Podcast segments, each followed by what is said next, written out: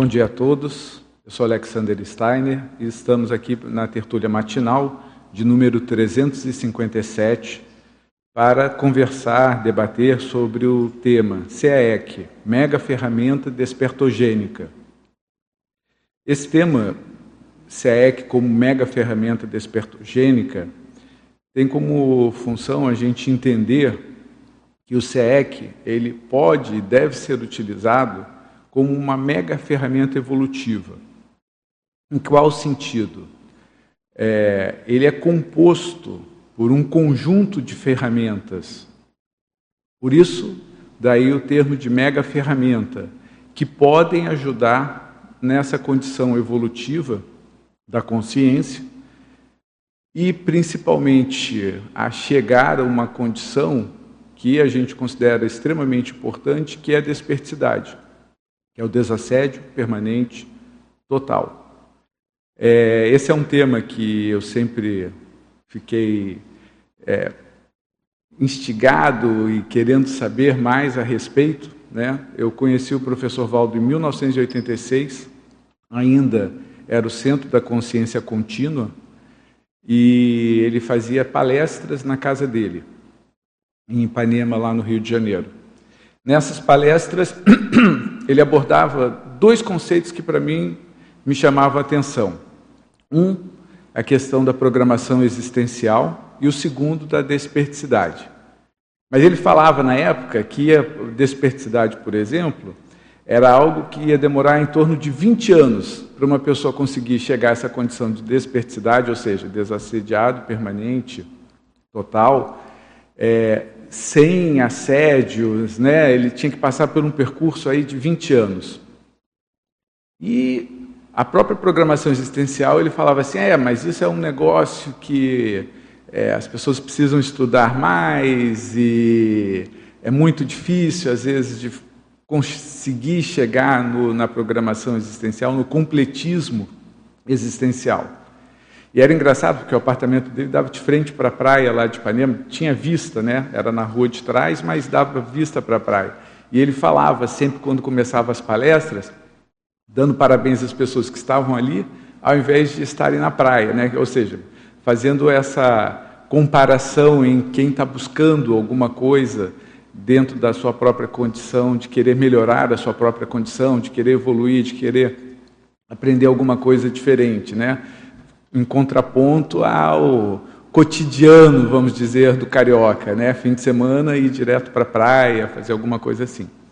Então aquilo me chamava atenção e até por isso que eu sempre procurei estudar a respeito das energias.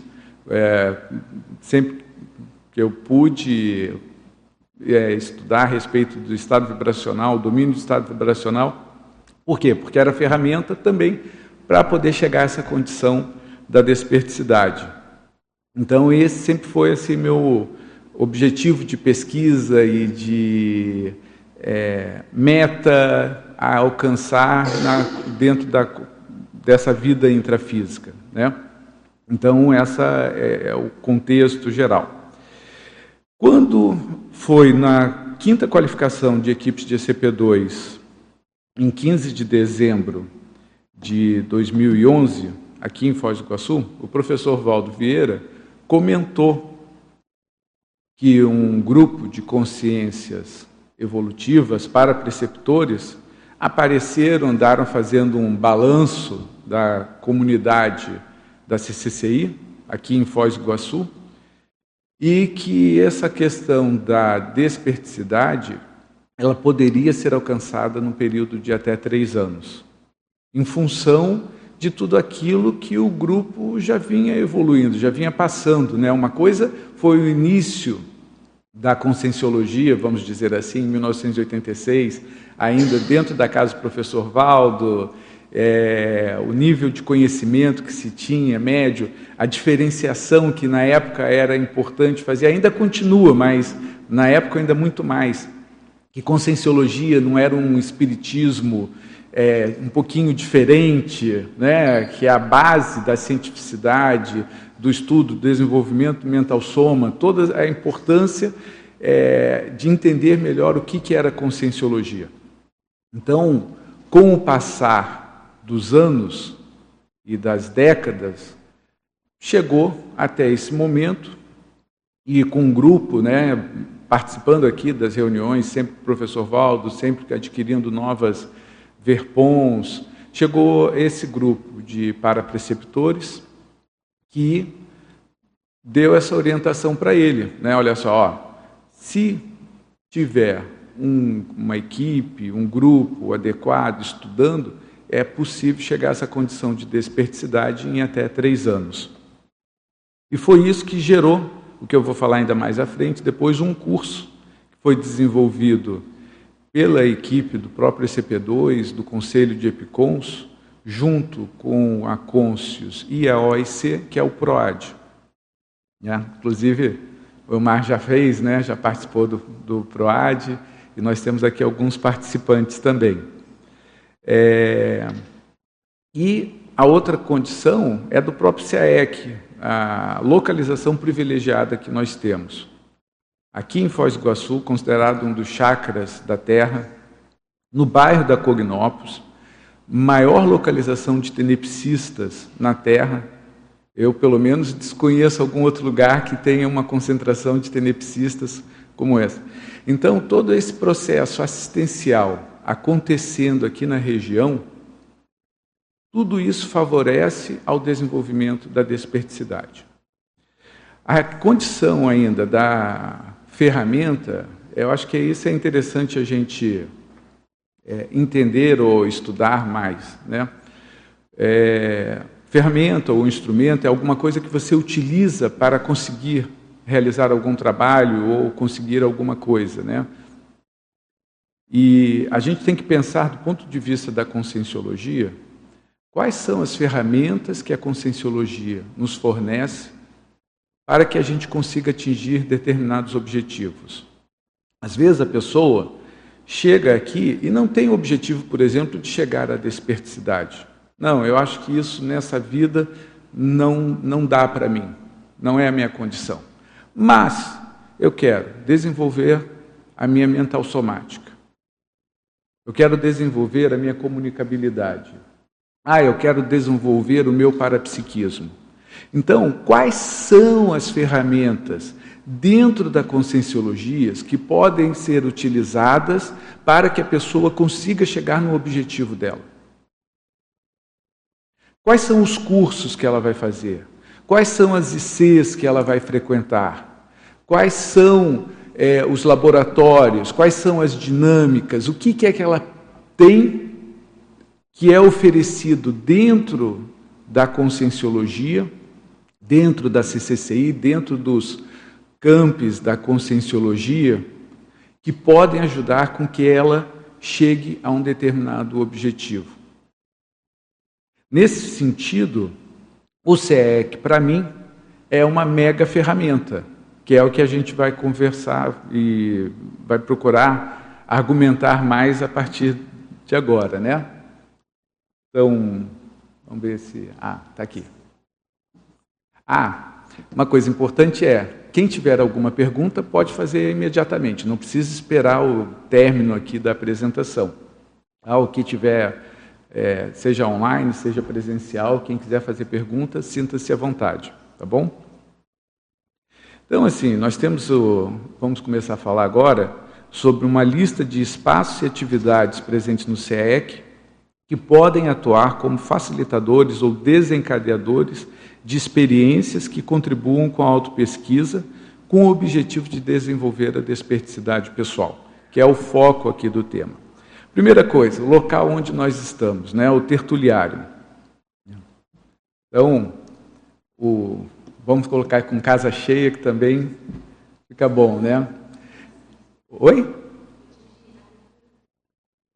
Isso, isso, dia de abertura do tertuliário, né? Então, tertuliário. Esse é o nosso debató, debatedródromo, né? Debatódromo, né? Isso. É, da conscienciologia, onde a gente é, apresenta ideias novas, onde a gente debate. Então, nós temos aqui pelo menos cinco atividades regulares que merecem chamar a atenção. Primeiro, são as tertúlias diárias, que o professor Valdo começou é, desde 2000, e, é, 2000, quando ele veio para Foz do Iguaçu, ele já fazia ainda no restaurante. Oi?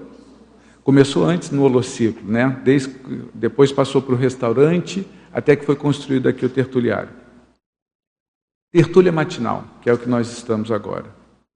Que o professor Valdo fazia diariamente também, né? A tertúlia matinal. É, círculo mental somático, epicentrismo em debate e o areópago. Então, nós temos, pelo menos, regularmente, cinco atividades acontecendo aqui durante a semana, que ajudam a, no desenvolvimento das ideias. E a pessoa fala assim: puxa, mas por que, que isso é importante para a desperticidade? Aí tem duas posições: uma do aluno, do participante, e outra do expositor, de quem está apresentando. Então, a primeira condição é da pessoa entender o que, que os outros colegas evolutivos estão pesquisando. O que, que está sendo apresentado? Quais são as ideias novas? O que, que essas ideias vão ajudar dentro da própria reciclagem intraconsciencial? Vamos lembrar que para a pessoa chegar em qualquer condição mais evoluída do que ela já está naquele momento, alguma mudança ela precisa fazer dentro dela, alguma reciclagem ela precisa fazer. Então, como que ela vai conseguir fazer essas reciclagens? Uma delas é através de novos conceitos, novas ideias, para que ela possa mudar alguma coisa dentro da manifestação intraconsciencial. Então, a hora que ela vem, participa dessas atividades e começa a escutar com vertentes diferentes, né, ideias às vezes afins àquilo que às vezes ela até já leu, mas às vezes as palavras que são empregadas por, um determinado, por uma determinada pessoa, às vezes ressoam mais dentro dela, aquilo faz mais sentido e ajuda ela a entender melhor um determinado conceito. A possibilidade de poder fazer uma pergunta para aprofundar o tema, tudo isso acaba ajudando dentro dessa condição da reciclagem intraconsciencial. E o outro é quando a pessoa está nessa condição de expositor, demanda um trabalho do ponto de vista mental somático, para ela escrever alguma coisa, é, a condição da própria exposição, porque ela vai ter que trabalhar o aspecto das energias dela, a manifestação dela, o processo da comunicabilidade. São é, é partes importantes dentro do desenvolvimento de cada um. Então, é extremamente importante a condição aqui do tertuliário. Fala. Bom dia. Bom dia. É, eu ia colocar uma terceira possibilidade, que é a gente ter oportunidade aqui dentro de estudarmos uns aos outros, que o professor Val tinha colocado várias vezes, que nós somos cobaias uns dos outros, dos aspectos exitosos, dos que não foram exitosos, dos traços faltantes. Então, é uma oportunidade também da gente, ao estudar a manifestação do colega, ver ou avaliar o que, que a gente precisa é, reciclar na nossa por um processo de convivência, de espelho, não sei como a melhor maneira de expressar isso, mas acho que esse, processo também de estar observando a nossa atuação, seja na condição de verbetógrafo ou o que for, eu acho que ajuda também. É acho. extremamente importante isso, isso que você está falando, Ana. Até assim, eu vou, dentro da neuropsicologia, uma das coisas mais atuais agora e do, é a questão de como nós aprendemos. E os neurônios espelhos têm um papel extremamente importante nisso. Então, como que isso daí funciona? Vem a partir exatamente dessa condição que eu vejo o outro fazendo, atuando, e o que, que isso reverbera em mim e aquilo que eu daqui a pouco eu estou conseguindo fazer. Então, esse estudar o outro, é, um servindo de cobaia para o outro ao mesmo tempo, isso ajuda no desenvolvimento. E aí entra naquela condição. Se eu, é, eu coloquei aqui no final, né? depois a gente vai chegar lá. Mas se eu estou entre um grupo de pessoas que está com determinado objetivo, fica mais fácil eu conseguir aquele objetivo. É totalmente diferente assim. Se eu estou com um grupo só quer saber da praia e churrasco, como é que eu vou é, chegar a uma condição de desperticidade? Vai ficar um pouquinho mais difícil. Não vamos dizer que seja impossível, mas vai ficar um pouquinho mais difícil. Agora, se eu estou junto a um grupo que está estudando, quer melhorar, quer chegar a uma condição de desperticidade, aquilo aos poucos vai criando massa crítica. Essa massa crítica é o processo que, é, na neurociência, tem a ver com esses neurônios espelhos. Nessa condição, aproveitando que você acabou de explicar, né? Você estava falando da, da condição da, do CAEC, aí eu estava pensando agora na, na questão da. Todo mundo que está atuando. Tem gente que sempre esteve no CAEC, são mais raros, mas tem gente que desde a fundação voluntaria né, aqui, trabalha e tudo. E tem outros grupos que vão se reunindo né, de tempos em tempos. Você acha que essa organização grupal, a partir da atuação dos amparadores, vai reunindo o pessoal que está. Não estou falando que só se consiga a desperticidade dentro do voluntariado do CIAEC, de forma alguma. Eu estou usando o CIAEC como modelo porque é o tema hoje, né? Uhum. Mas em vários contextos, a atuação dos amparadores, tipo um tangenciamento, vai tangenciando não, vai tocando assim todo mundo. Essa reunião, esse agrupamento, é o pessoal que está mais afim à, à condição de desperticidade também? Como é que você vê a atuação dos amparadores para reunir as pessoas num determinado contexto, num determinado momento e a relação disso com a desperticidade? Talvez seja essa a questão. Tá. Eu acho que dentro desse contexto, é, eu acho que isso acaba sendo até maior do que o próprio CAEC, no sentido, vamos pensar na CCCI como um todo, né? que é o que a gente, é o trabalho que a gente está fazendo, desde que o professor Valdo veio, na verdade, desde a fundação do CAEC, né? quando a gente pega, hoje, ontem o CAEC fez 28 anos, vamos só lembrar, né? Então, 15 de julho de 1995, o SEC foi fundado aqui em Foz do Iguaçu. É, todo esse trabalho que foi feito até agora e que a gente continua fazendo tem a ver com a questão da Max ProEx grupal. Então, nesse sentido, eu vejo sim a atuação dos amparadores é de fazer com, com que aqueles intermissivistas que ainda não tiveram contato com as ideias da conscienciologia, de alguma forma sejam atraídos né, pelo holopensene que a gente está criando aqui. De que forma isso? Às vezes a pessoa é de fora, de outro país ou de outra cidade qualquer. Aí daqui a pouco a pessoa começa assim, ah, eu quero ir para Foz do Iguaçu. Puxa, olha só, vi a propaganda das cataratas, que legal. Quero ir para Foz do Iguaçu. Chega a pessoa, e já aconteceu isso. A hora que vai pousar, ué, que negócio é esse daí? CAEC, consegue ver, né? O, o nome do CAEC escrito no avião. Ué, o que, que é esse negócio daí? Daqui a pouco vê na cidade, placa, conscienciologia. Eu preciso saber o que, que é isso daí. Isso me chamou a atenção. Daqui a pouco a pessoa vai e aparece aqui. Entende? Então, esse tipo de coisa acontece. Outro dia, você está falando isso, vou falar. Estava contando, estava com um colega médico e ele estava explicando que um amigo dele, que mora em São Paulo, médico, estava com uma série de problemas de saúde, uma série de problemas, mas estava vindo para um congresso aqui em Foz do Iguaçu. E ele pensou assim: puxa, vou lá levar para o professor Valdo lá no CAEC para ver se ele ajuda. O cara é muito meu amigo e tal. Aí tá bom. E aí marcou com esse amigo num determinado lugar. E o cara não aparecia, não aparecia, não aparecia. O que, que aconteceu? Esse amigo dele, a hora que estava indo para encontrar com esse colega médico, que é daqui de Foz, da CCCI, viu a placa do CAEC, da Conscienciologia, o taxista que estava com ele falou assim: e isso é bom para o senhor. Me leva lá agora. E aí a pessoa veio aqui. Detalhe: quem é que estava esperando ele na porta do CEEC? Professor Valdo.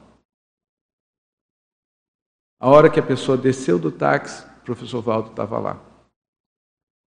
E fez o atendimento, tudo que precisava, a pessoa melhorou. Depois disso, ele foi encontrar com esse colega nosso. E ela falou assim: Puxa, eu queria ter te levado num lugar, não sei o que. Cara, você não sabe, eu fui num lugar, encontrei lá com o tal do Valdo Vieira. Aí você vê como é que é a atuação dos amparadores. E quantos outros casos que a gente conhece de pessoas que chegam aqui do nada, daqui a pouco vai e para aqui. Então, sim, eu acho que tem essa atuação. Não sei se é mais ou menos dentro dessa linha, Ana. Expandiu bastante o que eu estava pensando, eram vários grupos, assim, eu pensei na, na OIC, nos campi, nos grupos de várias ICs, né? É, o agrupamento das pessoas e a condição de, da, da qualidade da homeostase do ambiente, favorecendo essa condição de esperticidade, porque eu vejo que tem vários Sim. mecanismos para a pessoa chegar na desperticidade, né? Esse ajuntamento o... dos grupos, é isso que eu estava pensando. Vamos só lembrar, o CEEC, ele é fruto dos 700 experimentos da conscienciologia. Com o lançamento do livro 700 Experimentos em 1994, criou-se um grupo de estudos GPC é, grupou um 700 experimentos, mais do ponto de vista da SOCIM, né? É GPC SOCIM conscienciológica, né? Isso, GPC SOCIM conscienciológica. Esse grupo, com o passar do tempo, acabou sendo o grupo que fundou aqui o CEEC. O CEEC derivou né, desse GPC SOCIM.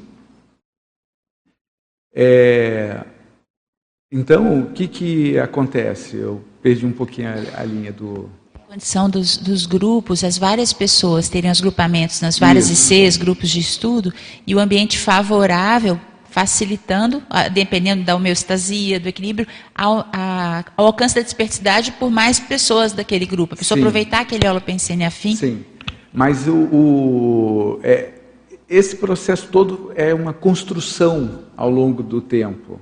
É isso que eu vejo, né? Nós vamos dar sequência, né? Um pouco. Outro, o acoplamentário. Né? Laboratório grupal que nós temos aqui.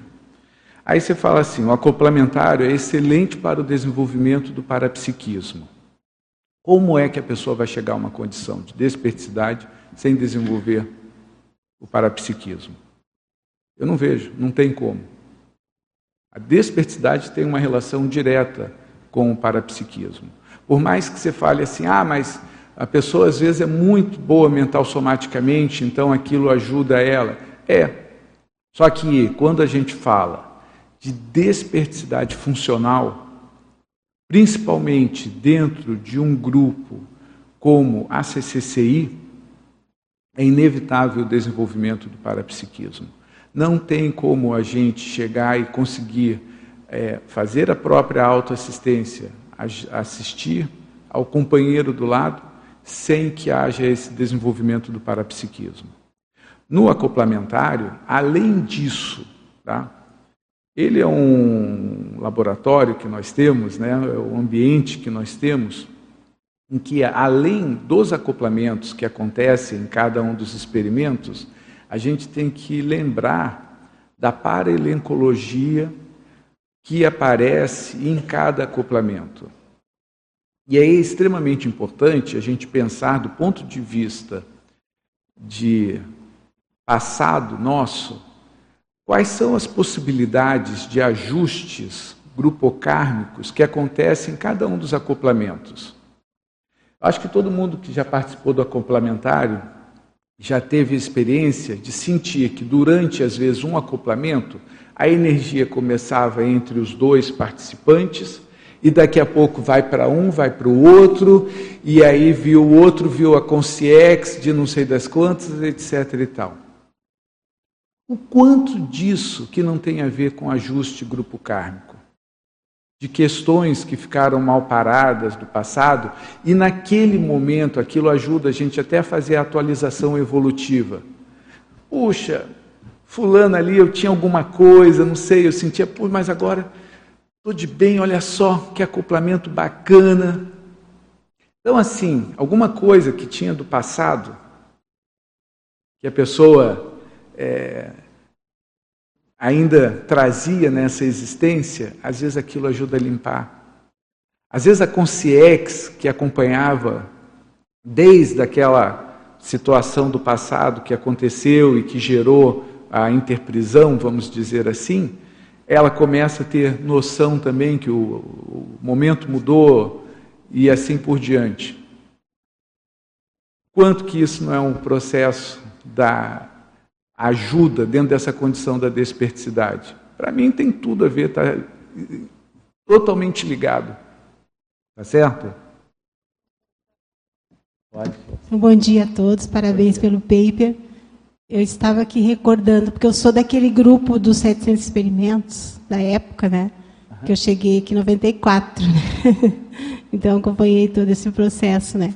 Daí eu fiquei avaliando, né, da, da nossa responsabilidade, porque eu estou aqui desde o da, do tempo que, que, era difícil de chegar, né? Aquela terra vermelha, né? Quem conheceu na época sabe disso, né? Sim. Chegava com calçado e aquele calçado, quando chegava em casa, a gente tinha que desprezar, que não tinha como utilizá-lo de novo, né? Eu, no caso, eu, eu cheguei em função do, da, da, minha qualificação que eu queria fazer do parapsiquismo mental somático. Essa foi minha chegada na Conscienciologia, né? Uhum. Daí eu fiquei, eu queria te perguntar, assim, você está falando de grupos, né? Esses grupos, assim, afins, né? Por exemplo, eu fui desse grupo dos 700 e foram surgindo outros depois, né? Pelo que eu percebi dos lançamentos de, de livros do Valdo, né? Isso. Então, eu queria que tu falasse um pouquinho a respeito disso, quais os, as afinidades desses grupos lá do início, né, que é o meu caso, né? Entendo. É, a gente entende, né, que os, alguns livros do professor Valdo Vieira, eles geraram alguns frutos dentro da intrafisicalidade já é, em pouco espaço de tempo. O primeiro deles foi o Projeciologia, em 86. Na época, ele ainda fazia as reuniões na casa dele, que era o Centro da Consciência Contínua. Eu cheguei à Conscienciologia por conta do Projeciologia. Na época, a gente tinha uma amiga em comum que participava do, das atividades com o professor Valdo. E quando ele lançou o livro, ele perguntou e falou para ela: Olha, você pode dar esse livro, indicar esse livro para as pessoas que você acha que vão ter afinidade com essas ideias. E aí por isso minha mãe acabou ganhando um livro e isso levou, né, a gente aí participar das atividades. Ah. O lançamento então do Projeciologia em 86 levou à fundação do IIP, Instituto Internacional de Projeciologia, em janeiro de 86, de 88, né, dois anos depois do lançamento do livro. Foi fundado então o IIP, que depois, a partir dos 700 experimentos da conscienciologia, depois mudou, acrescentou conscienciologia no nome. Então aí virou IIPC, Instituto Internacional de Projeciologia e Conscienciologia. Ok? Então esse foi o primeiro grupo criado a partir de um livro, né? o Centro da Consciência Contínua, que virou o IIP. Nos 700 experimentos, houve aqui o fruto maior dele foi a fundação do CAEC. Eu vejo que são dentro do, da, dessa Max ProEx grupal, a gente tem um, inúmeros grupos de diferentes origens.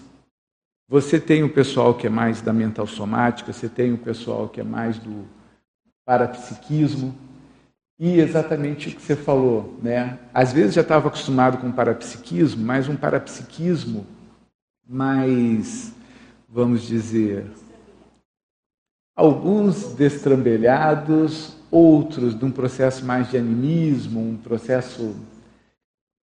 O diferencial é exatamente esse parapsiquismo lúcido, mental somático. Esse é o diferencial. E quando a gente vê, né, é, estuda né, grupos, a gente vê que até dentro das tribos, né, você tem a divisão de quem tem um poder político e de quem tem um poder do parapsiquismo, que é o xamã, o pajé da tribo, né? é quem mexe com o processo do parapsiquismo. E você ainda tem o grupo, às vezes, da mental somática, né? que é o que estuda alguma coisa. Né? O que, que acontece? Aqui, o nosso grande desafio é juntar tudo numa pessoa só. Ou seja, na gente. É desenvolver o parapsiquismo, desenvolver a mental somática, desenvolver a comunicabilidade, tudo isso dentro da mesma pessoa. Ao invés de ter sempre essas especializações, essas separações. Ah, eu sou só bom nisso, eu me valorizo por conta disso.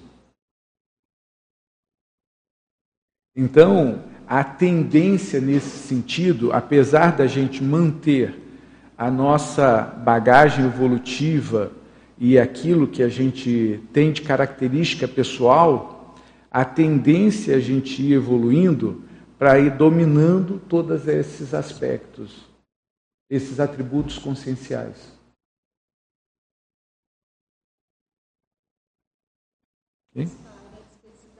Né? Envolvendo, né? Oi? A dispersidade, né? Que você estava falando antes também. Sim, né? sim. Aí nós temos aqui, dando sequência do acoplamentário, a holoteca. Né? Nosso ambiente aí com mais de um milhão de artefatos do saber, o... extremamente importante para quê? Para a pessoa fazer pesquisa a respeito tanto do passado dela, quais são as afinidades, é, ver quais são os links que ela tem. Tudo isso ajuda no processo que é da autopesquisa. Junto com a holoteca. Vou, esses daqui são alguns dos projetos que a gente tem hoje na holoteca, só para pessoa entender e o que, que ela pode participar. Mega Centro Cultural Holoteca, planejamento de ambientação do acervo, que vai sair ali da holoteca para o Megacentro Cultural. Existe uma expedição paracientífica, a Expo Universal Osaka, em 2025. Tá? Essa é uma exposição que acontece, é escolhido de tempos em tempos um local diferente. Em 2025 vai acontecer lá no Japão. Então tem um grupo que está se preparando para participar. Quer falar um pouco, Luziane? Então, esse, só retomando né, a questão da, da holoteca, holociclo, né, que você ainda vai falar, mas é o processo do desassédio mental somático, que isso, isso. limpa a cabeça para a pessoa poder, inclusive, é, pensar né, melhor, pensionizar melhor.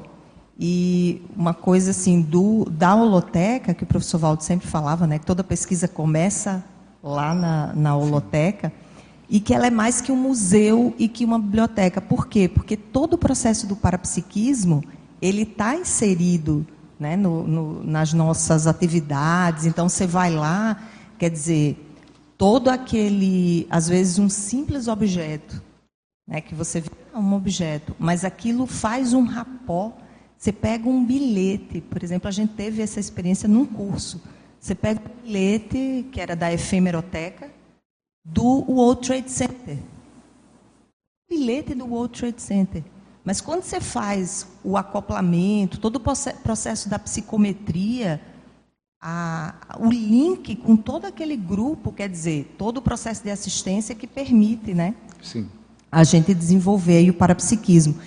E esses projetos que você citou aí do Megacentro, que é a ampliação da holoteca, e vai ser a nossa porta de entrada da Cognópolis. Então, pensando nesse processo macro. E essa é questão da Expo Universal, ela surgiu, assim, o, o, os primórdios foi a partir da, da Expo Conscienciologia. Então começou, a gente até apresentou um verbete aqui da Expo Conscienciologia, que é a nossa exposição permanente lá na, na Holoteca, em comemoração das duas décadas de Conscienciologia em Foz.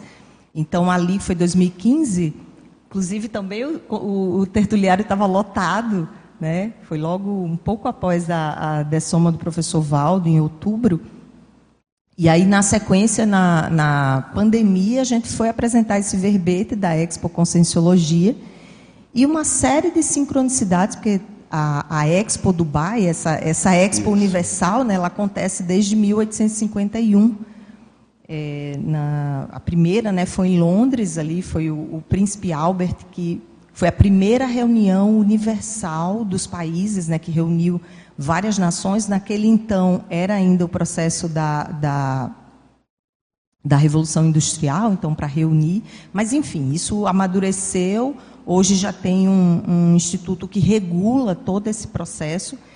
E diante de várias sincronicidades, né, nós fomos vendo o, a convergência desse, dessa Equipex, desses projetos, com o próprio megacentro.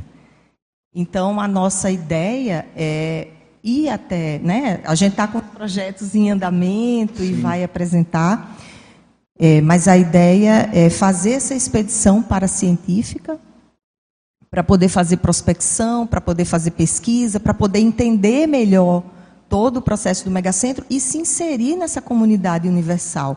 Então, na, é, porque são hoje já confirmados, são 153 países, né, pavilhões que vão ter, então é, é um, um, uma oportunidade de se integrar ne, nesse processo e também de apresentar a própria Cognópolis, Sim. que é muito interessante que esse essa essa expo, né, de Osaka, cada expo tem um tema e esse tema ele vai trazer, por exemplo, uma da, do, dos, dos pavilhões, né, que é um pavilhão que reúne sociedade civil, né, várias instituições, é para você falar de, das sociedades do futuro, para se viver melhor. Uhum. E a Cognópolis é uma, um exemplo né, dessa sociedade conscienciológica né, que visa é, um, um, enfim, uma, uma, sociedade do futuro. Né? Então, esse é um do, do, dos projetos. Né? Até agradeço a oportunidade de estar tá, tá falando um pouquinho, a gente ainda vai discutir mais, mas é, a, a, a ideia também é fazer pesquisa, fazer pesquisa lá. Então, não é uma viagem de turismo. Mas vamos lembrar, o, nós já participamos, inclusive, da Eco 92 da Feira, é, de, Frankfurt. Feira de Frankfurt. Ou seja, é, dentro daquele agrupamento do processo, junto com os amparadores, né, eu vejo que essas são opções, são possibilidades onde a gente divulga as nossas ideias e isso serve para que os amparadores possam fazer também o quê? Às vezes a pessoa que está lá no Japão, a pessoa que saiu dos Estados Unidos, mas foi visitar lá a feira, daqui a pouco chega, o que, que é esse negócio daí de vocês? Me explica. Então, é, essa é a convergência. Aquilo que eu estava falando, do, que o SEC era fruto dos 700 experimentos, né? eu lembro que quando o professor Valdo estava escrevendo ainda um livro, ele falava sempre a condição dos oásis. Você está falando de comunidade aí para viver? Era isso que eu queria falar aquela hora. A questão de oásis. Ele falava assim: no futuro, as pessoas mais lúcidas vão viver como se fossem nos oásis com determinadas temáticas. Como assim, professor Valdo? É, o pessoal vai se reunir em comunidades para estudar determinado tema. E vai ter o povo que vai querer estudar a conscienciologia. Né? O que, que eu entendo dessa questão do oásis? É o que a gente tem aqui hoje. SCCI. É o que a gente está criando aqui. Pensa bem, e, o, e, a ideia é boa, né? A questão do oásis, né? Aquele local onde tem vida, onde que tem você se reabastece, aonde você e às vezes até para seguir viagem depois, mas que te dá aquele refresco. É, e é onde, onde tinham as cidades nos desertos. Né? Então, o que, que você vai ter por aí? É, deserto do ponto de vista da consciencialidade e os locais onde você vai poder estudar, vai poder desenvolver essas ideias. Então, eu vejo que isso é extremamente importante, esse trabalho que a gente está fazendo aqui. Né?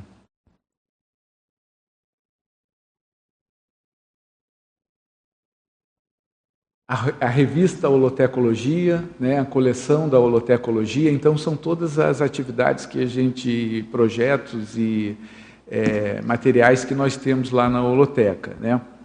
Dentro ainda dessa condição da mental somática, que falar juntando né, exatamente com o holociclo, né, é, a Luzena falou um detalhe ali que eu acho que é extremamente importante. Às vezes, o desassédio, mesmo que momentâneo, ele é extremamente importante, o desassédio mental somático, aí falando, é para que a pessoa possa pensar por ela mesma. Sem que haja nenhuma interferência de outra consciência ditando qual o viés que ela vai entender de cada coisa. Quando a pessoa às vezes está assediada, você fala um A, mas a pessoa só escuta B. Você tenta falar alguma coisa para ela e ela. Por quê? Porque às vezes essa intromissão, esse processo todo da cunha mental que ela tem, faz a mudança da percepção da informação. A hora que você consegue, então, tirar esse assediador, mesmo que seja por um curto espaço de tempo, é o momento em que a pessoa vai parar e vai pensar: Puxa vida, agora entendi o que, que a pessoa está querendo falar para mim. Puxa, agora eu entendi, agora eu vou conseguir mudar alguma coisa dentro de mim. A hora que ela deixa, por exemplo, quem é muito ressentida com o mundo, com as pessoas, com o pai, com a mãe, seja lá quem for, às vezes é um momento, se a hora que ela está livre, que ela consegue. Ah, puxa, então quer dizer que ele não fez, tão mal assim, ele estava querendo me ajudar e eu que não entendi. Então, isso é extremamente importante dentro desse processo do primeiro passo dentro da desperticidade. Sem contar que, é, eu falo primeiro passo, né, não que a mental somática seja o primeiro passo, mas é o que pode ajudar muito dentro dessa condição da desperticidade. Quer falar, Luciano? Alex, só, só trazendo a questão do fichamento lá no ciclo, que é a Isso. pessoa entra, né, o voluntário entra pelo fichamento. Eu mesmo entrei pelo fichamento. E você, ali naquele momento que você está fazendo o fichamento, a concentração é tanta que realmente não tem esse espaço para uma interferência. Então, a pessoa, de fato, a cabe, essa expressão da cabeça limpa, a cabeça fica limpa e você consegue pensar por você mesmo e, e, aí esse processo da reciclagem, ele acaba ajudando. É tanto que na própria consciência terapia, muitas vezes se indica o que? O holociclo, né? ir para o holociclo, ir para a holoteca, o processo da lexicoterapia, para você realmente limpar ali a cabeça e poder pensar, pensar melhor. Então, são estruturas realmente inéditas no planeta, porque você não tem né? Como você falou, esse oásis, e de fato, eu acho que essa ideia da gente criar outros oásis, né? que agora recente teve o encontro das intercognópolis, é, criar esses outros oásis em outros lugares, mas fortalecendo esse aqui para poder florescer, quer dizer, quanto ma maior número de despertos, né? Você falou aqui hoje a gente se concentra o maior número de tenepsistas. tenepsistas. Então, a gente ter essa meta de concentrar o maior número de despertos. Eu lembro de um, um verbete né, do, do professor Valdo, que é autopensenização cosmovisiológica.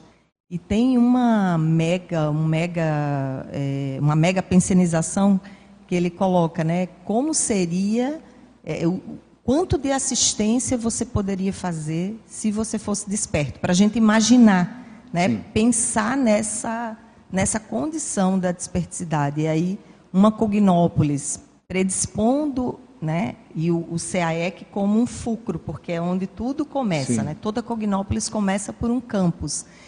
Então, ter esse, esse, essa concentração né? um ambiente que predispõe à desperticidade e ter essa concentração de despertos, imagina, né? a gente poder realmente transformar mais ainda né? o nosso mundo e Sim. o que está ao nosso redor.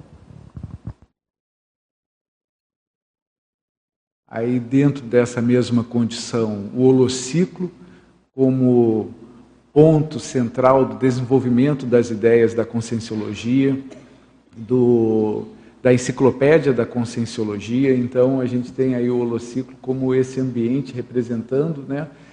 e onde é, começa todo o processo da pesquisa nossa e aqui dentro do tertuliário onde a gente manifesta essa pesquisa, né?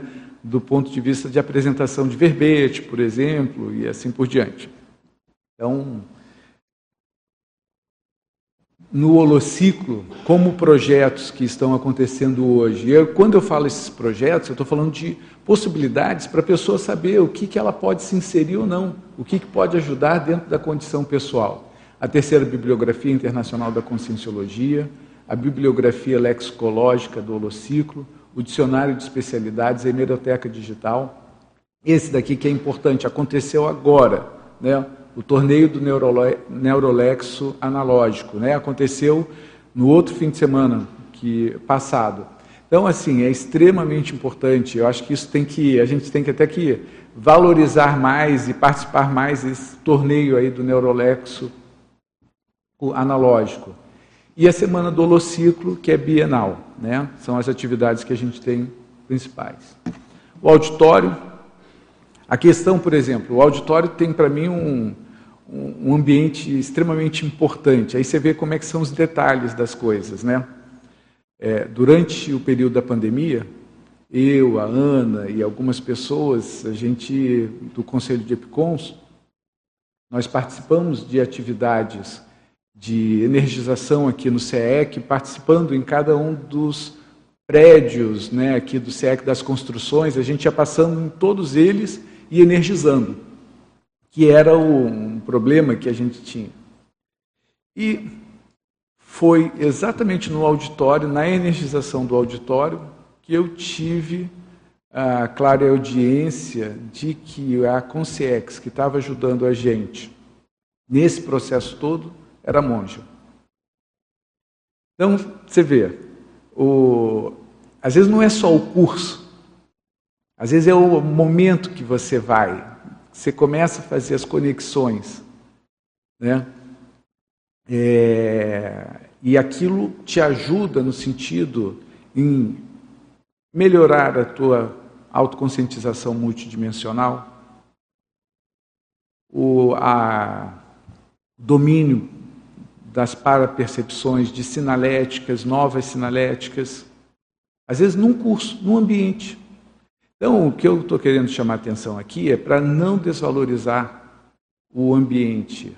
É, tente aproveitar como um todo. Às vezes, uma simples caminhada, um simples ambiente, pode te ajudar com uma ideia nova, pode te ajudar com uma parapercepção diferente, com uma sinalética diferente. Tudo isso que vem ajudar dentro dessa condição da busca da desperticidade, que é o tema que a gente está falando aqui. Né? Ainda em relação aos oásis, que o professor Valdo falava, uma das coisas que ele trazia era isso. Vai ficar nesses lugares, com o tempo vai ficar cada vez mais fácil a manifestação do parapsiquismo. Cada vez mais fácil vai ser a pessoa perceber as consciências extrafísicas, as consciências. Aí a gente vê, né? Ontem de manhã a gente estava chegando aqui no CEEC, uma pessoa veio falar que já aconteceu pela segunda vez de funcionários do CEEC que não fazem parte da conscienciologia em si, são prestadores de serviços aqui dentro, acabaram tendo algum tipo de experiência parapsíquica. Você vai concentrando o processo de energia, você vai criando o holopensene, aquilo inevitavelmente faz a repercussão na pessoa que já tem um pouco de predisposição. Então, é esse o ambiente que a gente está criando, né?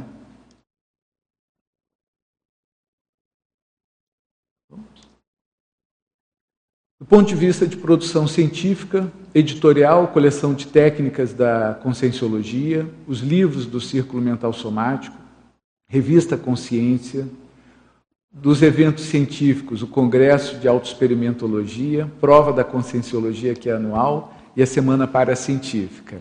Ah, eu ia acrescentar a produção editorial, toda a enciclopédia da Conscienciologia, que é feita pela Enciclosapiens no ambiente do CAEC, os livros do Conselho de Epicons, do Epicentrismo em Debate, tem propostas de livros de outras atividades que são feitas aqui no Tertuliário, tem as diversas revistas científicas, além da revista Consciência, que é do CAEC, que são desenvolvidas aqui, a Unescom trabalha aqui dentro. Então tem Sim. muita, acho que a produção Sim, muita é produção. bem... Ou seja, quanta, quanta é, possibilidade que diferentes, né, possibilidades diferentes que a pessoa que quiser se inserir para desenvolver o mental soma tem. Para desenvolver essa parte da escrita.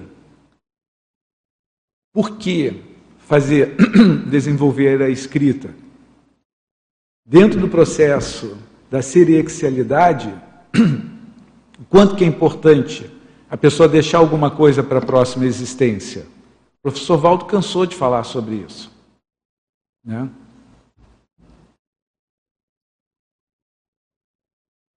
Aí a questão do PROAD, né, que a gente falou no início, que é um curso que foi a partir da fala do professor Valdo na quinta qualificação do ECP2. Então, é um curso que acontece ele é, pertence ao Conselho de Epicons e criado a partir da fala do professor Valdo na quinta qualificação de equipes do ECP2, realizado no CEEC em parceria com a Conscius e com a OIC. Então, esse é um curso é, muito importante, eu vejo, são seis encontros que nós temos. Em cada encontro a gente tem uma temática diferente e a pessoa é, aprofunda, né, dentro da sua auto-pesquisa, o que, que ainda está faltando, o que, que ela precisa melhorar para chegar a essa condição da desperticidade. Hoje, o PROAD é o curso com o maior número de pré-requisitos dentro da conscienciologia, ou seja, ela precisa ser professor de conscienciologia, ela precisa ter feito os cursos de campo, o ECP2, ter feito a consciencioterapia com alta consciencioterápica. Não é simplesmente fazer o atendimento, por exemplo, de cinco dias e achar que fez consciencioterapia. Ela precisa ter alta consciencioterápica. Precisa ter feito com Sincobaia na Conscius e o mapa 360 graus então, são características, né, são os pré-requisitos para que a pessoa possa fazer o PROAD, esse Programa de Aceleração da Desperticidade. É, não sei se quer falar. Tem que fazer uma entrevista também com Sim. a equipe executiva, são só 10 vagas, é, é uma turma anual, então quem quiser fazer o PROAD já tem que procurar a recepção do CAEC para né, fazer entrevista e tudo, Deixar porque são só 10 vagas. Para é. poder fazer a entrevista. Exato, porque a gente está encerrando agora a primeira turma em agosto. A primeira turma não. Sétima turma. A sétima turma, é que é a primeira depois da pandemia, né? Isso. Aí a sétima turma e a próxima já tem os interessados, então tem que falar para a pessoa Sim. inscrever. Quer falar, Elmar? Sim. Primeiramente que eu fiz o curso, é realmente um curso excelente, né? Estou aqui dando meu minha depoimento que vale a pena quem se interessar em desenvolver é um curso que vai ajudar bastante. E tem aqui uma pergunta, Alex, da Marilux. Ela faz uma relação aí da desperticidade com o FIEX e pede para você comentar. Tá. É, a questão da OFIEX, ela eu vejo que ela ela vai acontecer ao longo da desperticidade da pessoa. Então, como é que é isso? A pessoa que está chegando dentro dessa condição da desperticidade, muitas vezes ela fica tempos sem ter nenhuma condição de assédio intraconsciencial, né? É... Aí daqui a pouco ela às vezes dá uma escorregada em alguma coisa, algo que ainda ela não conseguiu resolver 100%. Daqui a pouco ela consegue resolver mais rápido Eu vejo assim, quanto mais próximo da desperticidade, mais rápido ela vai resolvendo os mini assédios que ela acaba tendo. Então, vamos deixar assim, ela já deixou a condição do assédio cronificado já há muito tempo. Ela passa a ter, às vezes, alguns assédios pontuais, até chegar um momento em que ela não tem mais esses assédios. Então, é a hora que ela está entrando na desperticidade. Então, é uma faixa em que ela se manifesta. Nesse processo que ela começou a desperticidade, ainda ela é jejuna, ela está é, tá no início. Então tem muita coisa que ela não conhece, que ela tem que desenvolver também. Com o tempo, à medida que ela começar a ter mais experiências, ela vai conseguir desenvolver a OFIEX, que é a Oficina Extrafísica. Então é alguma coisa gradual. É porque ela coloca assim: a UFIEX tem como pré-requisito a desperticidade? É a pergunta. Sim. Tem, né? Tem. Eu penso que sim. Tá? Eu não entendo a pessoa já ter o FIEX sem a desperticidade. O que às vezes acontece é que a pessoa já foi desperta em uma outra vida e já teve o FIEX nessa outra vida. Não exatamente aquilo, porque se você pensar assim, ah, a TENEPS foi algo que o professor Valdo trouxe aqui nessa vida. Sim, mas essa condição da pessoa se predispor à assistência para o maior número de pessoas, isso não é novo. Tem muita gente que faz, e aí vamos falar assim, há algumas vidas que já faz isso, tá certo? É, e que já tem alguma noção do parapsiquismo, já tem a noção da extrafisicalidade. Então, a, já existia vamos dizer até certo ponto, a condição da TENEPS. Por quê? Porque ela faz parte dessa nossa interação com a equipe extrafísica. Então, às vezes, a pessoa já tinha desperticidade, já tinha alcançado a desperticidade numa vida anterior, e algum nível de TENEPS ela já fazia. E às vezes já tinha o FIEX. Quando chega nessa vida e ela começa a ter noção da conscienciologia e começa a trabalhar aqui, ela às vezes ainda não chegou nessa vida na desperticidade, por conta da idade, daquilo que ela. período de vida. É, tem uma série de fatores que acabam contribuindo. Então, ela, às vezes, ela começa a ter alguns vislumbres do processo da ofiexualidade ela é levada para os amparadores, com os amparadores, para atuar em algumas coisas que começa a lembrar o processo da OFIEX, mas ainda não é a OFIEX propriamente dita. Eu entendo que a OFIEX mesmo, ela só consolida após a desperticidade. Por quê? Porque senão vai dar problema para a pessoa. Ela não vai conseguir, Vamos lembrar. O FIEX, para que serve o FIEX? Para dar sequência do processo assistencial das interações que acontecem no intrafísico, enquanto a pessoa está mais nessa condição da intrafisicalidade. Sejam as interações que acontecem a partir com outras consins ou com as consciex que são trazidas pelos amparadores para serem assistidas. Então, esse processo da ofiexualidade, da OFIEX, ele só vai consolidar mais à frente, dentro da desperticidade da pessoa. Ok? Alex? Oi. Alô, alô, alô. Oi, Opa, daí, Alex, bom. Uh, essa questão, até complementando o que você falou, né? Então, qual a relação que você faria dos, dos campi, né? A proteção bioenergética e as OFIEXs, levando em consideração os campi, aqui que nós estamos, né?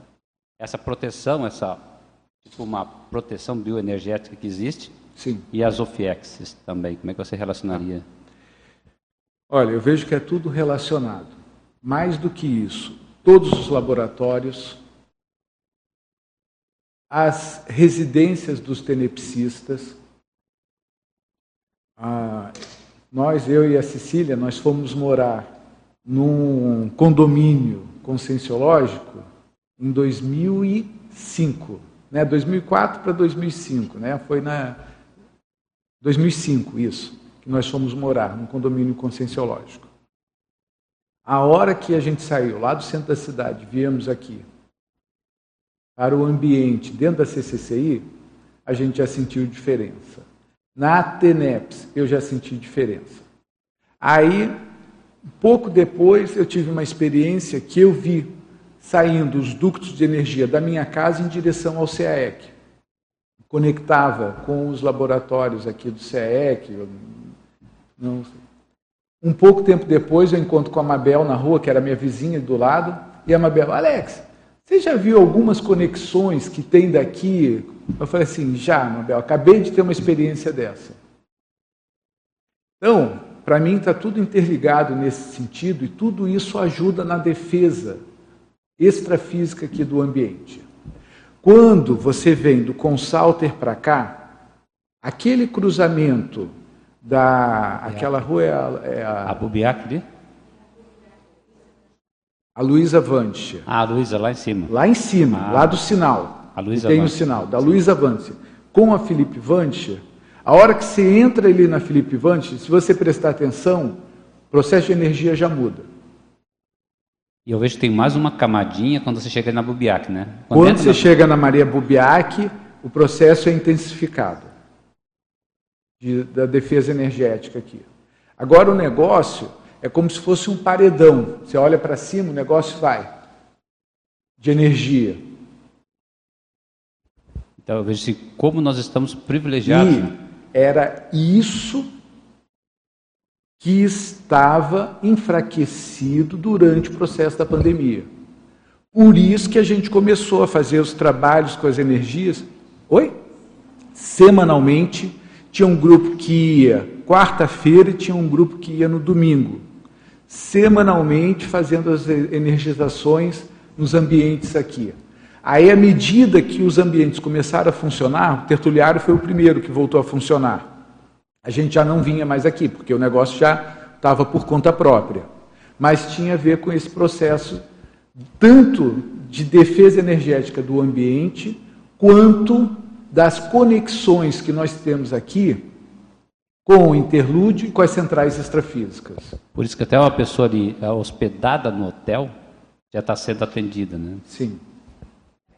Vem exatamente aí, Alex, é, nessa continuidade, para você falar um pouco da conexão do campus com as comunexes, com o interlúdio e tal. Como é que ficou isso? Período de pandemia, como é que estão é, esses laços né, com esses ambientes extrafísicos? Não, os laços quais- agora estão, estão ótimos, os laços, pelo menos dentro daquilo que eu percebo. Tá? O, que, que acontece? É, a hora que o campus fica sem ninguém, o que movimenta, o que faz o CEEC ter vida, são as nossas energias aqui dentro. São as nossas cursos, as atividades, as dinâmicas, é todo esse processo que a gente está falando aqui, do CAEC e de todos os outros campos também aqui dentro da conscienciologia.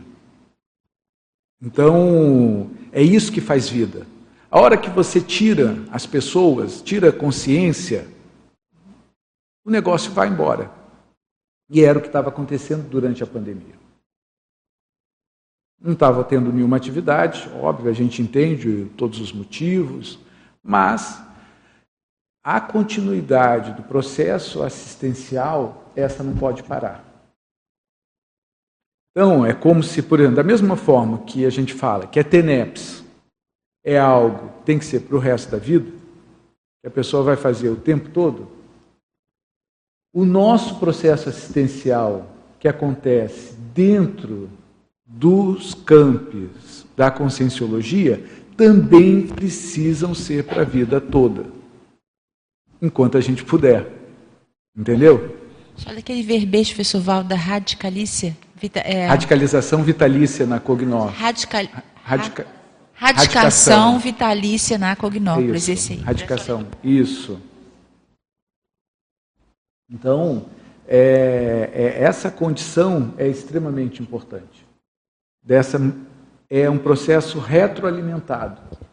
Quais são as, as comunidades com as quais você é que hoje a gente pode pensar que tem uma conexão um pouquinho energética, um pouquinho mais Não, o que eu vejo que é, em termos de, de ambientes, né, é, comunexes e ambientes extrafísicos, onde a gente tem uma conexão mais forte, são, foi o que eu coloquei aqui no verbete, né?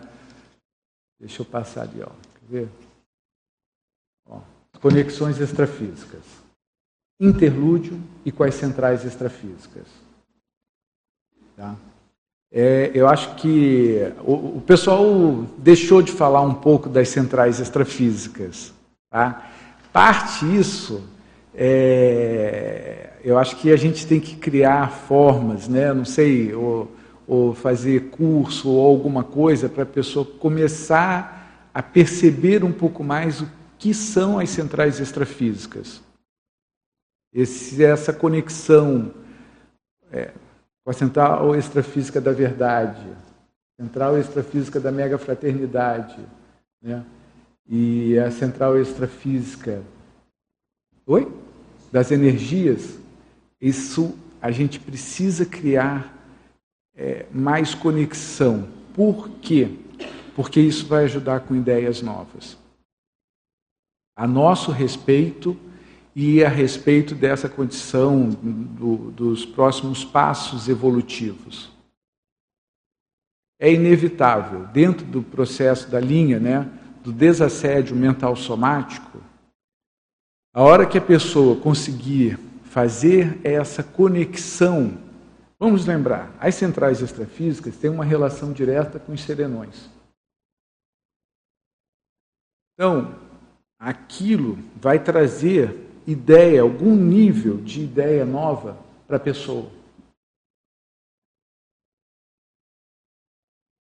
Então a gente precisa trabalhar mais, a gente precisa falar mais das centrais extrafísicas, porque senão é alguma coisa que é, a gente, sabe, se não tem um contato, esquece, vai perdendo essa conexão. E, e o campus, nesse sentido, é um local muito favorável, né? E o campus é o ambiente para isso. É para mim como hipótese também, tá? A questão lá do holociclo, principalmente da holoteca, também tem uma alimentação direta de alguma por isso que de alguma central extrafísica ou mais de uma, por isso que chega lá dentro já Mas é limpa isso. tudo, é é impressionante. E fora o chakra ali, né? O chakra Sim. É, mas chakra. ali tem um processo externo ali Ali que é o entra. processo de central extrafísica, a conexão É, que eu entendo. dentro do no holociclo SEC é tem- holociclo e holoteca, Holoteca, também sinto com as centrais extrafísicas. Tá?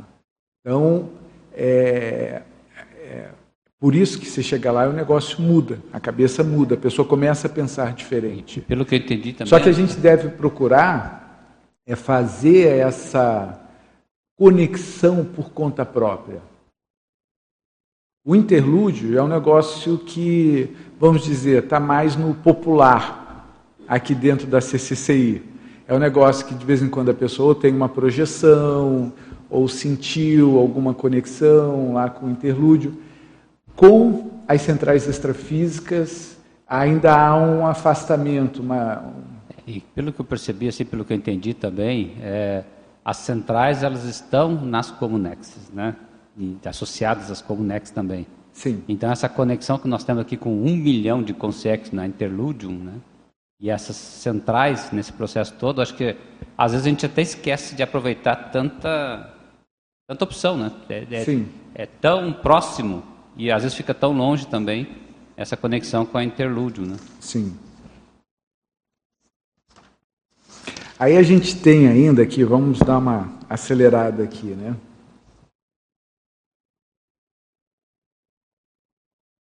A questão, por exemplo, das dinâmicas parapsíquicas. Isso daí não precisa se preocupar, tem no site do CAEC, quem quiser participar, é a relação de todas as dinâmicas. Que eu quero trazer, mostrar para todo mundo aqui é o seguinte: tem de segunda a segunda, se quiser de domingo a domingo, de terça a terça, o que vocês quiserem, mas tem dinâmica, em vários horários diferentes e temáticas diferentes. Então, assim, é, não tem, a pessoa, quem não faz dinâmica, né? Por que, que não está fazendo uma dinâmica? Esse é o ponto. É, é, é, o que, que é que ela está querendo dentro da conscienciologia. Pensa bem. Qual que é o objetivo dela dentro da conscienciologia? A dinâmica ajuda demais. Esse processo da interação com os parceiros, né? essa questão do cobaia, de um com o outro, que a Ana estava citando ali. Eu vejo que na dinâmica é um dos ambientes mais propícios para isso. É a hora que você tem uma percepção que bate com a percepção do colega, isso te ajuda a entender um pouco mais das suas parapercepções, o que, quais são as suas sinaléticas. Então, tudo isso vai juntando uma peça com outra e aquilo vai é, ajudando dentro dessa construção pessoal, para chegar dentro dessa condição da desperticidade. Como é que você faz a conexão dessas dinâmicas, Alex, com a TENEPS? Com a TENEPS? Para quem é tenepsista e faz a dinâmica, ela vai notar que muitas vezes, antes dela, no dia da dinâmica, por exemplo, que ela vai, a TENEPS dela já pode ficar um pouquinho diferente. E depois da dinâmica, a TENEPS dela também tende a ficar um pouco diferente, em função da assistência que acontece durante a dinâmica. E parece que algumas assistências já são direcionadas para a dinâmica, né? Já, já. Então, o que, que acontece? E vice-versa, da dinâmica depois para a TENEPS, que é isso que eu estava falando. Então, o que, que acontece? Nesse processo da interação TENEPS dinâmica, é aí que entram esses fluxos de energia que eu estava falando, que tem das casas das pessoas junto com o CAEC. Com, com, quanto mais a pessoa interagir neste ambiente, dentro dessa condição, maior vai ser essa interação, maior vai ser essa conexão. É porque, veja bem, cada tenepsista com seu fulcro energético, cada laboratório com a sua conexão energética, cada dinâmica. Então, é um, é um mapeamento de interconexões Sim. bioenergéticas dos campi. Né? Agora, olha só, o processo da questão da OFIEX. Né? A hora que a pessoa começa a ter essas interações, TENEPS dinâmica, TENEPS curso, TENEPS com as diversas áreas de atuação que ela tem dentro da CCCI. Tudo isso é que vai criando a massa crítica para o desenvolvimento da OFIEX. É o processo de construção.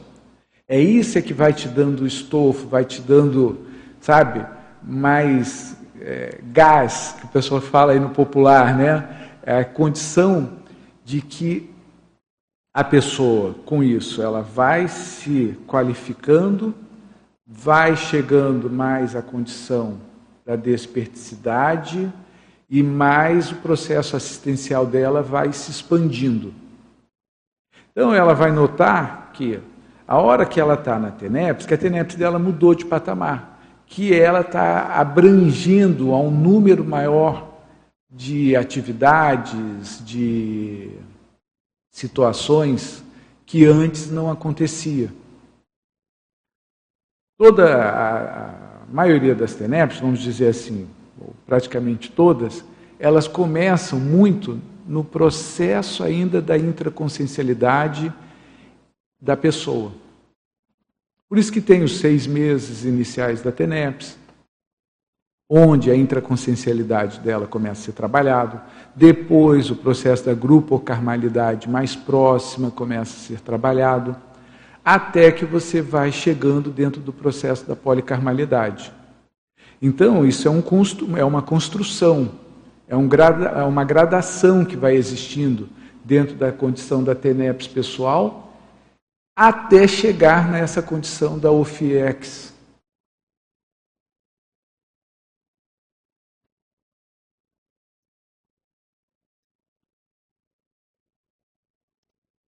Outra, laboratórios. Pensa bem quanto de oportunidade que existe dentro dos laboratórios. Aqui no CEEC nós temos 17 laboratórios, tá certo? O, desde o estado vibracional à paradireitologia. É, esse em ordem aí dos laboratórios, né? Quer falar, Luimara, dos laboratórios? Ah, sim. Bom, Alex, eu achei assim é, a sua abordagem do CAEC enquanto esse, essa mega ferramenta despertogênica, eu achei muito assertiva e assim esses detalhes que você está trazendo. Então, a experiência que eu tenho na realização de laboratórios, desde quando eu comecei a vir na primeira, as primeiras experiências no ano de 2000, então o que eu percebo é a atividade que é, a gente não tem como deixar de realizar, de tempos em tempos, algumas imersões em laboratórios às vezes mais específicos e às vezes fazer a, a rodada de experimentos. É, então, para isso, a gente tem a, a compra de créditos individuais ou os pacotes. Então, quando a gente, ah, no meu caso, a experiência de adquirir o pacote faz com que haja assim aquela, aquele incentivo maior, porque já, já está pago. Então, se eu vou realizar ou não, já, já está realizado o investimento. Então, o investimento deixa de ser uma preocupação do ponto de vista financeiro e fica mais na questão com a intraconsciencialidade e a Equipex.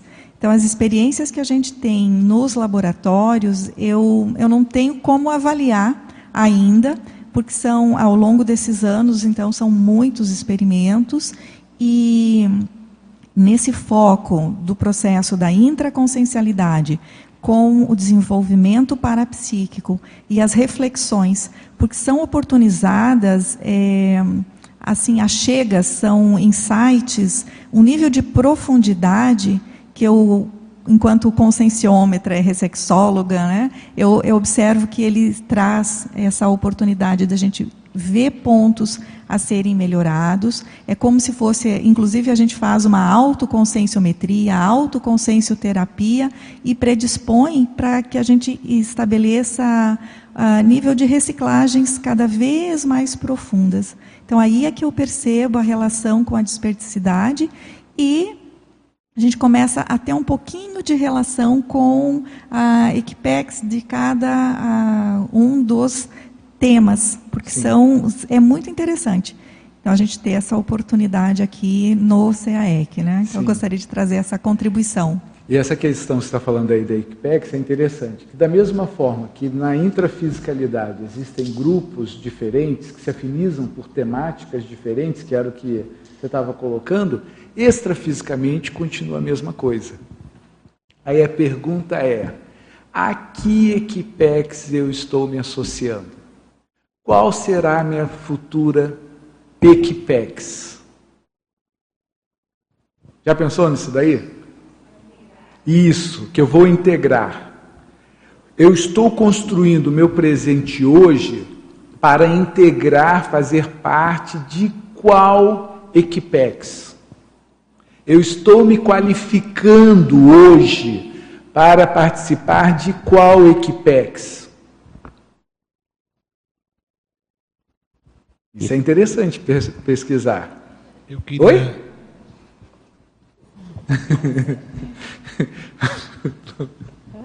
Se é que já não faz parte, né? Pode falar. Assim, se é que queria faz... esse gancho aí do futuro, era justamente isso que eu estava pensando aqui. Primeiro corroborar a colega ali sobre a importância dessa coisa de a gente ver o CAEC como essa ferramenta realmente. Você comentou aí anteriormente que algumas pessoas podem ter sido despertas em outras vidas e não se dá conta aqui. Sim. Então a gente tem essa ferramenta, né, essa mega ferramenta despertogênica que é o CAEC. Primeiro, sem fazer juízo de valor de nenhuma, que a questão de, de evolução de cada um é bem pessoal. Mas assim, primeiro, do ponto de é, como eu vou, se eu já estou aqui, se eu não acessei? Você imagina quando eu voltar para o extrafísico, minha situação que eu vou ficar, né? Então, assim, é mesmo eu estando aqui não acessando, mas digamos que eu até hoje não fui desperto, mas nessa condição cheguei no CAEC, estou aqui utilizando todas essas ferramentas, consegui atingir a desperticidade. No futuro, você falou da Equipex. Como eu me assegurar que a gente fica com muito restringimento quando a gente ressoma? Que na próxima vida que eu vier, digamos que eu não acesse nenhuma dessas ferramentas, nenhuma Cognópolis, como eu vou acessar se eu já fui desperto? Sabe que tipo de. Você falou que o professor Valdo deixou um bocado de senha para se localizar o próprio Isso. professor Valdo, né? Então, assim, se a gente já foi não é nessa vida, né, não acessou por algum motivo. E outra questão também, da nossa importância de que a gente que já está aqui, nessa condição do CAEC, tanto motivar os colegas que estão a utilizar todas essas ferramentas, isso é uma coisa que a gente vê, né? muita gente faz isso, de motivar as pessoas a... Mas também de fazer outras pessoas acessarem ainda, a gente tem muita responsabilidade com isso. Pode ter sim. muito intermissivista que ainda não acessou, né? Então essa coisa do ah, passado ah, tem, e do pode futuro... ter certeza que sim. Vou só lembrar uma coisa, o próprio professor Valdo falava que a primeira pessoa que vinha para desenvolver a conscienciologia não era ele. Era uma outra, uma pessoa até que ele diz que nasceu no Rio Grande do Sul, né, ressomou lá no Rio Grande do Sul. E mas a pessoa desviou de alguma forma, tá certo? Agora pensa bem, se a pessoa veio para chegar dentro dessa condição de desenvolver a conscienciologia, o que, que será que ela era do ponto de vista evolutivo?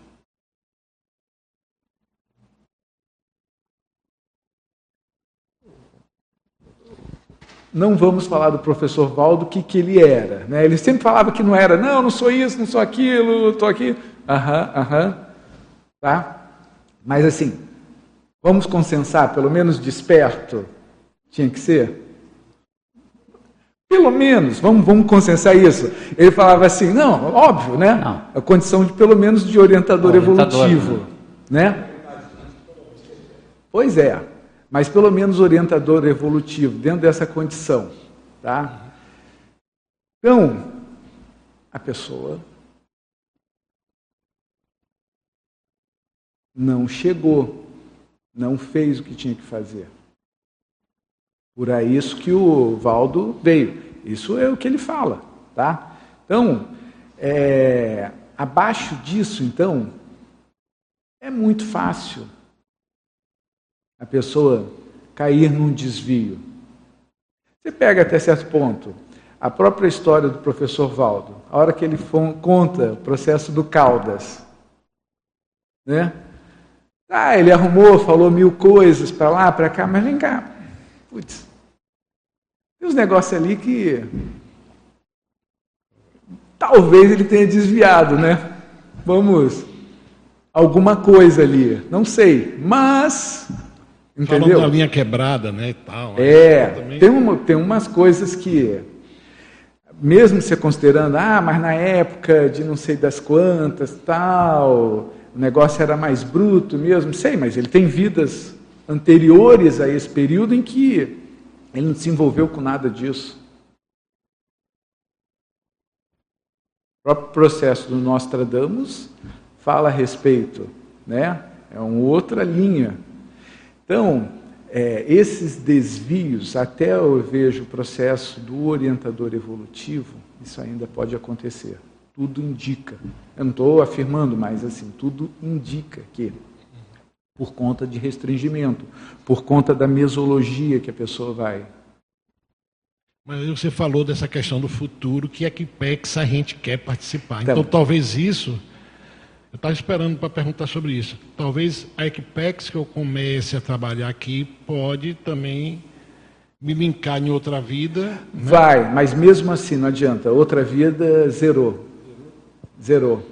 Porque você vai ter que fazer novas conexões e. Agora, é o cumulativo das experiências que vai te ajudar numa próxima vida. E aí vamos voltar ao aspecto da escrita. Se você deixa grafado aqui alguma coisa, algum pensamento seu, isso ajuda para você recuperar em outra vida. Porque ali, de alguma forma, você vai notar alguma semelhança na forma de pensar, aquilo vai te dar um. vai mexer com você. É porque eu, eu, esse caso do professor Valdo que ele contou, que eram três pessoas que vinham para a Consciologia, eu me lembro bem. E ele ainda disse que encontrou esse senhor no final da vida e que nem comentou nada. não estou falando assim por juízo de valor, a pessoa não fez, está tudo certo. Mas assim, quanto essa pessoa deixou de andar com, com o grupo dela, né? Então, Sim. Aí a pessoa volta e diz, rapaz, perdi uma oportunidade. Exatamente. Sentido, Ele vai se preparar melhor para a próxima vida. E vai ver o que, que é que falhou, ele vai ter que trabalhar em cima disso daí. É o que a gente faz de uma vida para outra. Eu acho que o ponto aí é, é um pouco é a desdramatização é que vai ajudar no sentido assim. Toda vida a gente tem que fazer essa análise. A questão, às vezes, de ProEx, a gente não acerta tudo. Às vezes fica alguma coisa para trás. Ou, eh, vamos dizer até que a gente fez o, o principal da ProEx, completismo, chegou dentro de um completismo. Mas a gente vai querer olhar também, é, tudo bem, até cheguei no completismo. Puxa, muito bom, parabéns. E aí, tinha alguma coisa a mais que eu podia ter feito e não fiz? Tinha, olha só. Isso daqui você não prestou atenção. Olha só, olha esse detalhe aqui. Uma coisinha só em relação ao que o Cláudio acabou de falar, que o professor Valdo sempre falou do acolhimento e o abertismo para o retomador de tarefa. Na mesma linha, assim. É o, é, o retomador de tarefa, a pessoa saiu e está voltando. Então, na linha que você e o Alexandre estavam falando agora.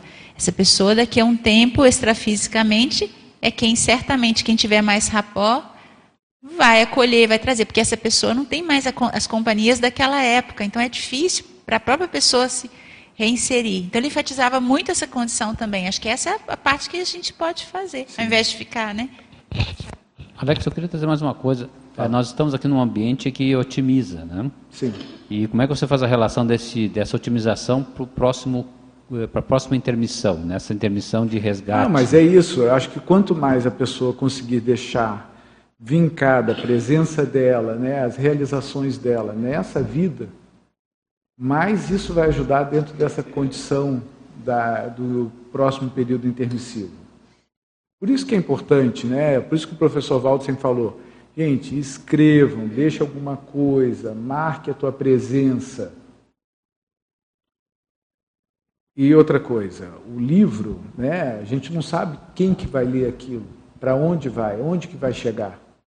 Então você consegue às vezes assistir e, e, e atingir a um público que às vezes aqui o que a gente está falando não, não atinge.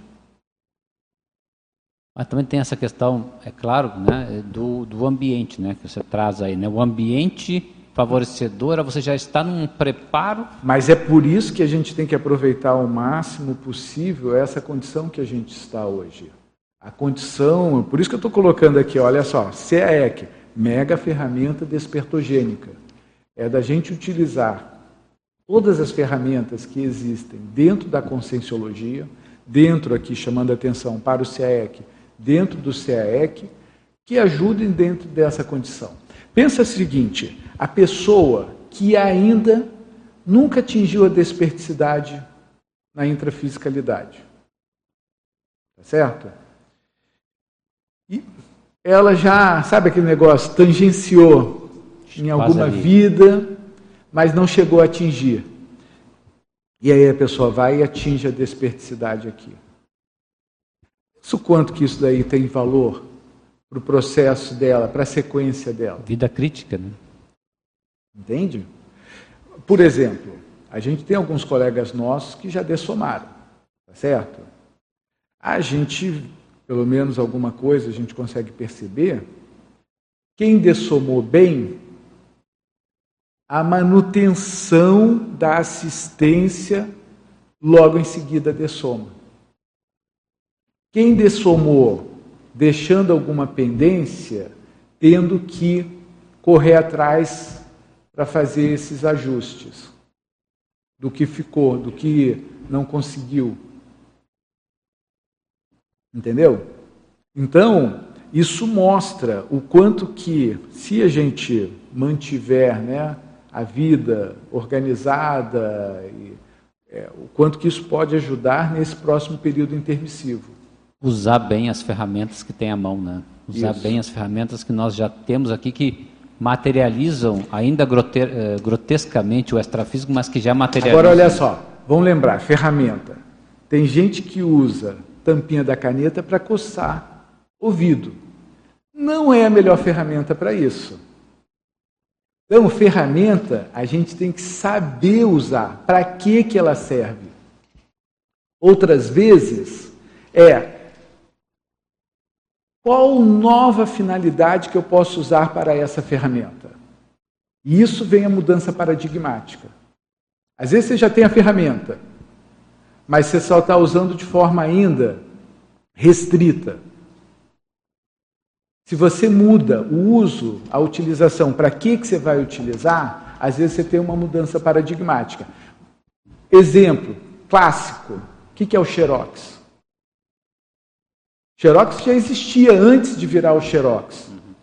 Só que o pessoal não sabia direito para que, que usava. Tipo post-it, né? A cola que, que não colava. Tipo post-it, era outro exemplo. Tem vários por aí. Então, a questão é a gente, além de ter ferramenta, é ver onde é que ela pode ser utilizada. Qual a melhor utilização para esta ferramenta? Outra, preciso criar uma ferramenta nova? A hora que a gente cria, por exemplo, um PROAD para ajudar dentro dessa condição da desperticidade, é uma ferramenta nova que a gente criou. Então a gente tem que ver a utilização da ferramenta, se ela está adequada ou não, se ela pode ser utilizada em um outro contexto que ajude mais, ou se a gente precisa criar uma ferramenta nova. Uma coisa que, que tenho observado ultimamente aqui no, no, campus, né, essa questão dos ambientes, você até colocou aqui, espaços idílicos, né? Sim. Esses espaços bucólicos. A gente acorda de manhã aqui, vê aquele lusco-fusco, aquela nuvem, aquela... um ambiente tão acolhedor né, e muito próximo ao que a gente percebe das projeções no extrafísico, que nós estamos, de certa forma, numa condição é, muito singular. Agora, né? pensa bem, quantas pessoas que chegam, vêm conhecer aqui o SEC, tomam um impacto com, exatamente com os ambientes do SEC. De chegar, olhar, puxa, mas que lugar! E a pessoa fica parada olhando. A gente teve há pouco tempo um senador francês que veio aqui ao CAEC. E ele ficava, ficou olhando o ambiente, ficou vendo. Aí tem o próximo tema aqui, ó, a questão da aleia dos gênios. Deixa eu ver ali, ó, da humanidade. Ele ficou encasquetado, porque como senador francês, ele queria saber por que, que o Voltaire não participava da Leia dos Gênios. Mas como? Olha aqui, ó, Voltaire não está aqui. E ele foi ler a lista, ele chegou aqui em frente, que tem a listagem, né? Ele começou a ver, ah, um francês, outro francês, né? O cara lá todo. Aí chegou no final, mas cadê o Voltaire? Aí você vê o negócio, como que é importante, os pequenos detalhes que ajudam a expandir a consciencialidade. Aí a gente falou para ele, né? A Malo estava junto, a Mabel também, explicou. É, mas o Voltaire, ele foi a favor da escravidão. Num período em que já tinha muita gente criticando a escravidão. A gente tem gente aí, dentro do, da lei dos gênios da humanidade, que já falou, é, era vivia com o processo e já falou a respeito da escravidão, que a sociedade tinha a ver com escravidão, etc. E tal. Mas numa época muito anterior, e não foi o ponto central da existência. O Voltaire se beneficiou dentro dessa condição. Então ele não entrou. Aquilo deu impacto para o senador. Ah, tá. Puxa, mas é que ele criou tanta coisa e não sei o quê. É, mas aqui a gente é, não basta ter criado, ela tem que ter um processo de vida mais ajustada. Então, isso faz a pessoa pensar, alguma coisa ele deve ter levado, entendeu?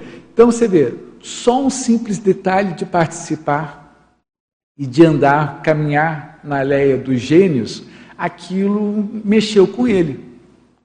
Então, você ver, o quanto que cada ambiente que a gente tem pode levar a uma reflexão. O ter a e pessoa... o não ter, né? Oi? O ter ali ou não ter a pessoa ali também, né? Sim, JC, por exatamente, exemplo. o ter ou não ter, Exato. que foi o caso. Ele ficou impressionado, por que, que não tinha? Aproveitando em ferramentas, a questão das tertúlias que ocorrem diuturnamente aqui, né? Sim. e as atividades que nós temos no tertuliário. E eu fico observando que as pessoas tal, que moram aqui, né, que não dão esse valor assim de estar aqui durante a semana, né, vêm participar aqui, que possam vir aqui, né, contribuir, né, e, e espaço que é nosso, né, Sim. e venham defender seu verbete também para deixar aí, né, seu registro, né. Então, eu estava pensando, porque na sexta-feira, pela manhã, nós temos o Epicentrismo em Debate, que inicia as, todas as atividades, né? por exemplo, sexta, das nove às 10h45. No sábado, nós temos o Círculo Mental Somático. E no domingo, hoje, né, a tertúlia matinal. Sim. Então, é ter essa consciência, sim, dessas ferramentas, mas fazer uso, né? Claro. Enquanto nós estamos aqui. Porque eu lembro que eu fui uma das que participei da abertura aqui do tertuliário durante a pandemia, né? E as pessoas, nós tínhamos aquelas vagas limitadas para entrar aqui, as pessoas ficavam brigando para entrar, pessoas daqui. E agora que está o espaço liberado, cadê essas pessoas? Sim. Então, eu queria fazer essa lembrança aí, né? Falar? Nessa linha de ferramentas do CAEC, eu queria ver se dava para acrescentar mais uma, é, que são as trilhas. As Sim. trilhas dentro do ambiente da natureza, que junta, por exemplo, a, a o, o, Vila Consciência com aqui. Eu tenho feito muito essa, esses caminhos. Uhum. E a própria trilha com a conexão na natureza é outro ambiente que também propõe, eh, propicia muitos, muitas reflexões. Sim. Concordo, Natália. Eu acho que. Vamos só da sequência. É, é, é, assim, a quantidade de ambientes, lugares, né, que podem ser utilizados como ferramentas dentro da condição de melhorar a, a esse nível da despertidade, da intraconsciencialidade, para a pessoa se conhecer melhor, é, são inúmeras aqui dentro. Né? Aí eu coloquei ali uma sequência epígrafe. Né? Eu acho que é extremamente importante Quantas conversas, e ainda voltando entre o processo das amizades, né, das interações, quantas conversas nós já não tivemos né, dentro da epígrafe, é, sem contar, obviamente, a questão dos livros, né, a questão do, da cognição, da informação que a gente pode ter lá na epígrafe. Né? É, farmácia, professor Val, tem uma frase isso, escrita lá na epígrafe. Não, atenção, o, tem lá do DAC uma frase né, do professor Valdo, com, é, fazendo a correlação da epígrafe como uma das maiores farmácias que a gente tem dentro da conscienciologia, né, é, para tratar as condições pessoais, né? Aí são, agora eu vou brincar, mas estou falando sério, são todas as condições. Então tem a questão do livro, da sociabilidade, tem duplista que já começou a namorar encontrando, tem café, tem uma série de coisas, mas é o ambiente que é muito homeostático, Sim. a seleção de livros que tem lá, então também é um espaço que eu reitero que a Tere falou vem aqui no tertuliário e vai tomar um café na epígrafe é interessante depois. Né? que muitos projetos começaram ali. O nosso projeto do TechSoup, por exemplo, Sim. a gente ficou um ano e meio pois é, então, nos reunindo todas as quartas-feiras ali. Por isso que eu estou falando assim da importância da epígrafe. Né? Outra, o vilage. Né? É a possibilidade da pessoa se hospedar aqui dentro do CEEC para realizar cursos. Tem todos os critérios, tem um monte de critérios, a gente não vai se aprofundar aqui, mas existe essa possibilidade. Quantas experiências as pessoas já tiveram estando hospedadas no vilagem também, né? A casa dos pesquisadores, os moradores dentro do CEEC, né? A experiência que é morar dentro do CEEC. Os espaços administrativos, aí voltando, chamando a atenção aqui, para o voluntariado, né? Extremamente importante é, para quem quiser é, participar, né, o SEC está de braços abertos para quem quiser ajudar, participar dentro do voluntariado. Nós temos inúmeras áreas. A Cecília está aqui, é representante do voluntariado. Então, assim, o que precisar, entre em contato com ela. Tem toda a equipe para poder fazer esse acolhimento, orientação, encaminhamento dentro do voluntariado. Ok? É, os espaços para convivialidade, convivialidade sadia. Já falamos, né? O restaurante que está ficando pronto, ainda mais. Mas só uma troca de telhados e o restaurante vai ficar pronto, tá? A cafeteria que a gente já falou lá na epígrafe, os espaços idílicos, A Praça da Paz, as caminhadas, né, os lugares de caminhada que nós temos, são tão todas oportunidades para a gente interagir. Conclusão: a desassedialidade permanente total é uma condição inerente à evolução consciencial, factível para muitas consciências intermissivistas, ainda nesta existência. A participação ativa em ambiente energizado, associado com a interação traforística com companhias intra e extrafísicas favoráveis a esse movimento evolutivo, acelera a conquista desta condição. Esse é o nosso objetivo, é isso que a gente procura fazer aqui dentro do CAEC. Tá certo? Pessoal, mais ou menos isso, a gente tem algumas considerações aí final. Eu só quero lembrar que esse tertúlia matinal tem a ver com o 28º aniversário do CAEC. Aí eu quero chamar a atenção de vocês para o próximo sábado, um evento social, tá? dia 22 de julho, no discernimento, às 19 horas, nós vamos ter um jantar de comemoração do aniversário do CEEC. Então, quero convidá-los, quem ainda não fez aí a inscrição, que faça e participe com a gente. Vamos comemorar aí o 28º aniversário do CEEC. Né? Ah, e tem dança também, não é só comidas não, não são só os comes e bebes, né? Tem dança depois para todo mundo, tá bom? Alex, então a gente vai encerrando já, né? Já estamos chegando no final, estava muito bom, né? Tá, as energias aqui estão excelentes. Então, fica para as suas considerações. E, se você quer fazer algum. Você já falou da conclusão, mas se é, você o quiser. Que eu, o que eu vejo assim de importante dentro desse processo da desperticidade é que a pessoa veja. Eu acho que é assim, ó. Por que, que o, o PROAD, por exemplo, tem como pré-requisito a consciencioterapia e a conscienciometria? É importante a pessoa, primeiro, entender qual o momento evolutivo dela. Dois, se ela ainda tem alguma patologia muito séria, que ela trate essa patologia. Então, tanto a conscienciometria quanto a, consciencio, é, é, a consciencioterapia vão ajudar dentro dessas condições. Em seguida, ela precisa fazer esse planejamento. Não, já consegui, me liberei dos meus problemas maiores já consegui fazer boas reciclagens importantes. Né? Qual que é o próximo passo? É ela planejar quais são as etapas para que ela consiga chegar dentro dessa condição de desperticidade. Quanto mais técnica ela for, mais ela vai conseguir chegar. A chance é maior, vamos dizer assim. Então, ela é importante ela entender Quais são essas ferramentas?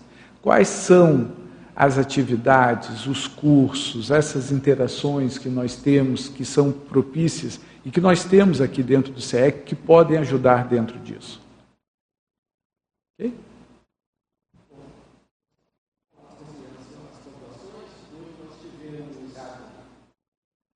Hoje nós tivemos 352 acessos 125 espectadores simultâneos e 22 presentes aqui na tua TM.